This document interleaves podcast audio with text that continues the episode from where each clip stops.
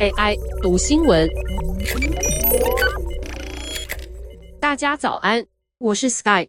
美国知名科技巨头这几个星期以来各种大力裁员，震惊市场，包括推特、Meta、亚马逊、Salesforce、惠普、l i f t 在内。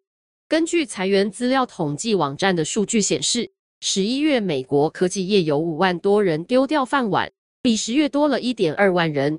DoorDash 十一月三十号表示要裁掉百分之六的员工，也就是一千两百五十个工作岗位。惠普则计划未来三年要裁掉四千到六千个员工。亚马逊最近开除大约百分之三的员工，约等于一万人。共乘服务 Lyft 裁掉百分之十三的员工，约六百八十三人。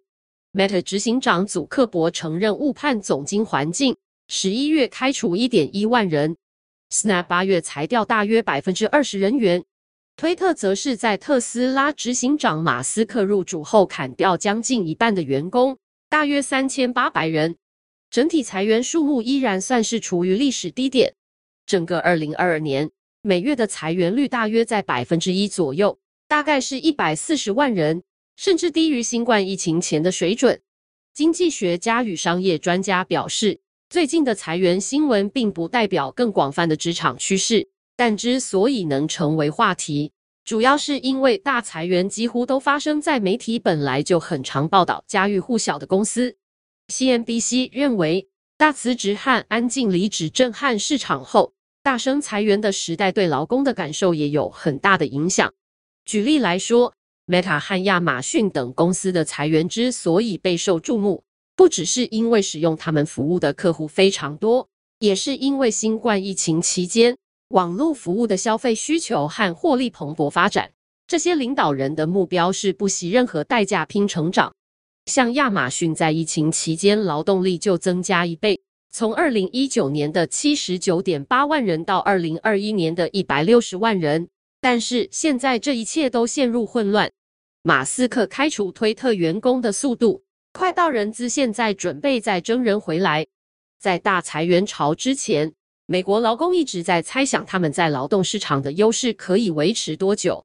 不过现在看来，局面已经出现大幅改变。但科技业裁员潮并不反映劳动市场的整体样貌。劳动市场在十月有略微冷却，就如美国联准会的希望，但依然有大约一千万个就业机会。六百万人受雇，四百万人辞职。劳动部数据显示，每个求职者有一点七个职缺。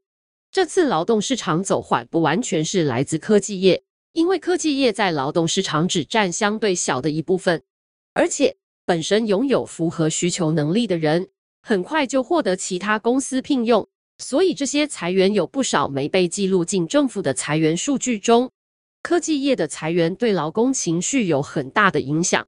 根据 ZipRecruiter 最新的求职者信心指数显示，只有百分之四的求职者最近在科技业工作，但普遍来说，想要在科技业工作的求职者有百分之二十。